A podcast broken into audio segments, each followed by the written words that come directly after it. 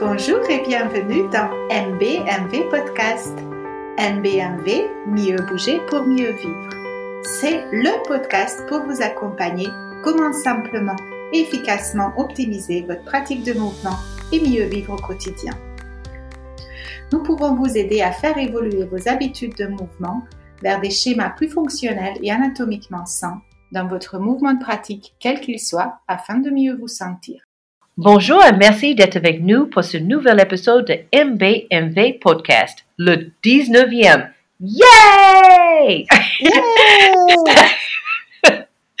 L'épisode d'aujourd'hui est la suite directe du précédent en plus de bienfaits de l'exercice physique, il y a d'autres facteurs tout aussi importants quand notre démarche s'inscrit dans la durée et vise à rester en bonne forme le plus longtemps possible. Mhm. Je suis très heureuse de parler du sujet du contrôle technique aujourd'hui.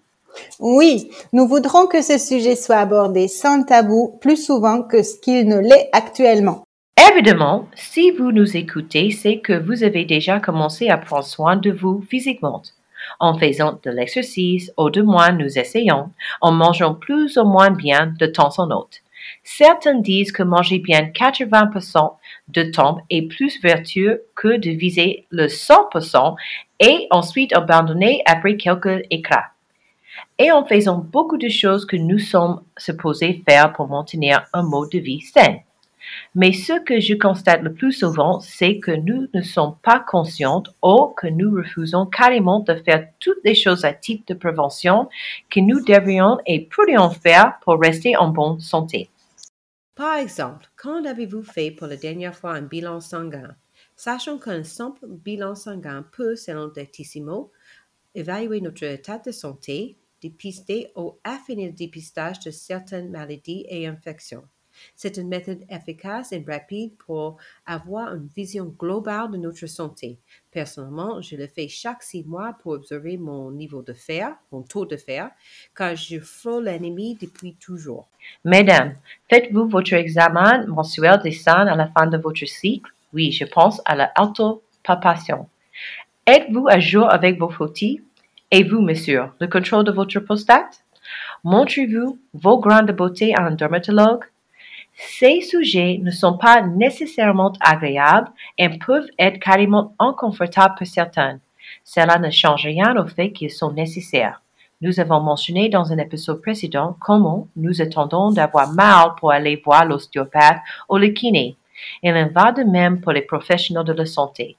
Nous attendons de ne pas nous sentir bien et nous y allons. Oui, mot vieux, tard que jamais, je comprends, mais savez-vous que les femmes dont le cancer de sein est détecté à un stade précoce ont un taux de survie de 93% au plus au cours des cinq premières années? Que le troisième jour après votre cycle, prendre deux à cinq minutes pour faire une autopalpation des seins peut faire la différence entre survivre à cette horrible maladie? Je n'ai fait l'expérience avec une de mes amies proches en 2006 et cela m'a profondément marqué.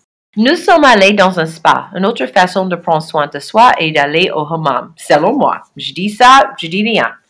Nous y étions en attente entre deux soins et j'ai dit, oh, c'est l'heure de l'autopalpation des seins. Alors, nous l'avons fait. Ses yeux sont devenus grands et elle a dit, je sens quelque chose.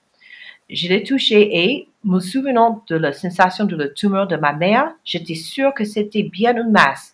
Petite, mais certainement pas de tissu mammaire normal. Malheureusement, nous avons vu juste. Elle a eu de la chance, comme elle a détecté tôt, elle a pu subir une opération et une chimio, et elle est en bonne santé depuis 15 ans. Elle n'avait que 38 ans lorsque c'est arrivé, alors il faut oublier l'idée que ça arrive souvent après 40 ans et c'est pareil pour le cancer de col et de l'utérus. Merci d'avoir partagé cette histoire euh, de ton ami. je, pense que ça résonne avec euh, beaucoup d'entre nous, que nous avons tous dans notre entourage des personnes qui ont traversé euh, des épreuves difficiles liées à une maladie, cancer ou autre. Et c'est aussi pour cette raison que dans cet épisode euh, que nous avons donc intitulé Contrôle technique, on veut insister sur deux points en particulier. Le premier, c'est la prévention et la deuxième, c'est les démarches pour aller voir des professionnels de la santé et se faire dépister. Le premier, c'est la prévention, tout ce que vous pouvez faire pour rester en bonne santé. Et le deuxième, ce sont les démarches qui sont à votre disposition pour aller vous faire contrôler avec des professionnels. Pour revenir à la prévention, nous trouvons ça important d'en parler parce que c'est ce qui a sauvé finalement la vie de l'ami d'Antoné et je suis sûre aussi que vous avez d'autres exemples dans votre propre vie ou dans votre entourage. Il y a une quinzaine d'années, quand j'entendais le mot prévention, je levais les yeux euh, vers le ciel, un peu comme une adolescente, et euh, tout de suite, je me suis demandé qu'est-ce qu'il va encore falloir que je fasse en plus ou autrement. Je serais curieuse de savoir quelle est votre réaction spontanée quand vous entendez le mot prévention. En tout cas, euh, me concernant, entre mes 20 et 30 ans, je ne me préoccupais vraiment pas de ma santé parce que j'allais bien. Et puis un jour, on m'a dit que je faisais de l'hypertension et que on arrive à un moment où c'est médicaments à vie ou rien. Je simplifie pour faire court. J'ai décidé d'explorer d'autres pistes alternatives car je ne me voyais absolument pas de commencer un traitement à vie qui m'a été proposé. Et de simple spectatrice, je suis devenue actrice de ma propre santé. Et c'était quelque chose d'énorme pour moi à l'époque. J'ai entrepris des changements de style de vie qui, au bout de 18 à 24 mois, ont payé.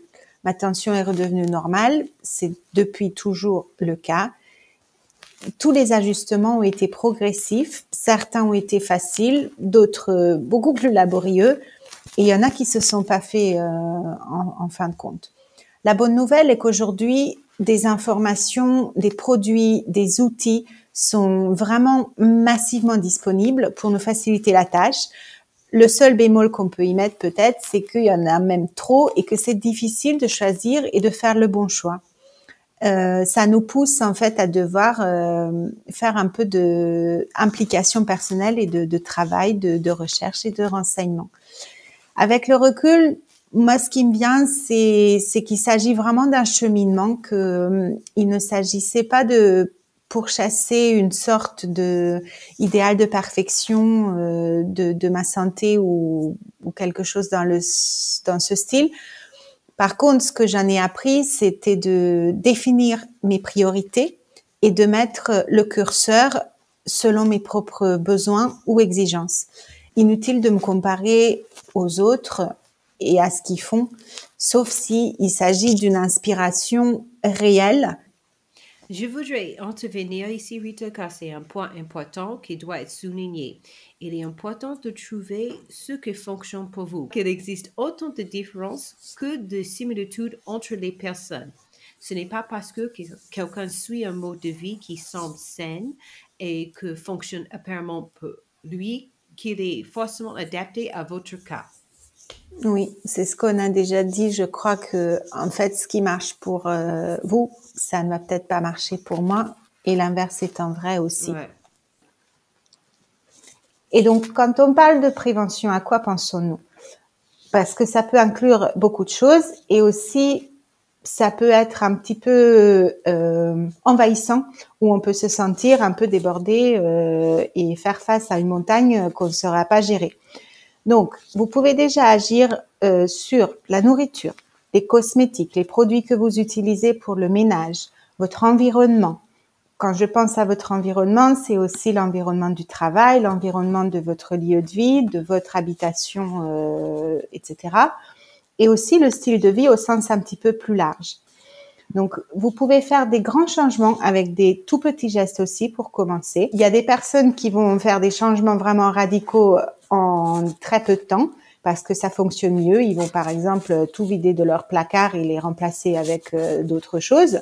Et puis il y en a d'autres qui vont progressivement, petit à petit, introduire des nouveaux gestes, des nouvelles habitudes et transformer euh, leur euh, mode de vie de cette manière. Donc, quel est le pourcentage de nourriture que vous achetez en frais chez les producteurs, au magasin bio, au marché? Quelle est, et quelle est la part de la nourriture euh, transformée, euh, tout prêt que vous consommez et dans la mesure du possible, commencer à réduire la partie qui est euh, transformée, industrielle, tout prêt, parce que tout ce que vous pouvez consommé sans additifs, sans euh, des choses chimiques dedans, eh bien, ce sera que bénéfique pour votre santé sur le long terme. C'est pareil pour les produits cosmétiques ou ménagers.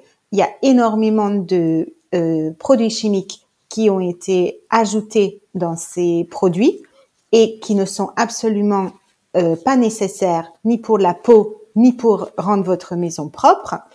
Et donc, vous pouvez revenir à euh, à l'utilisation de produits sans ces additifs, sans des parfums de synthèse, etc., etc. Et c'est vrai aussi que quand on commence à changer des choses, parfois c'est même trop parce que on entend tout et son contraire. Donc, faut aussi faire son avis euh, en testant parfois des choses ou en se renseignant autour de soi.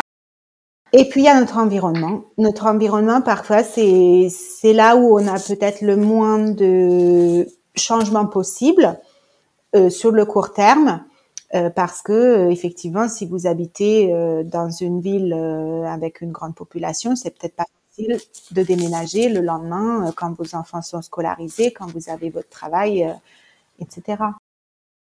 Parlant de cosmétiques, j'ai lu récemment qu'il y a un nombre très élevé de différents produits chimiques que l'on absorbe via la peau, dont certains sont des perturbateurs endocriniens avérés. Je pense que c'était like à peu près 300 différents euh, produits chimiques qu'on absorbe via la peau, qui on est, qui on a un contact par jour. C'est énorme. Oui, c'est énorme. Et c'est pareil, on, on peut peut-être pas tous euh, et qu'on ne souhaite pas tous fabriquer euh, tous nos produits euh, de cosmétiques à, à, la maison parce que effectivement toutes ces choses demandent beaucoup de logistique et beaucoup de temps et de savoir-faire et de recherche.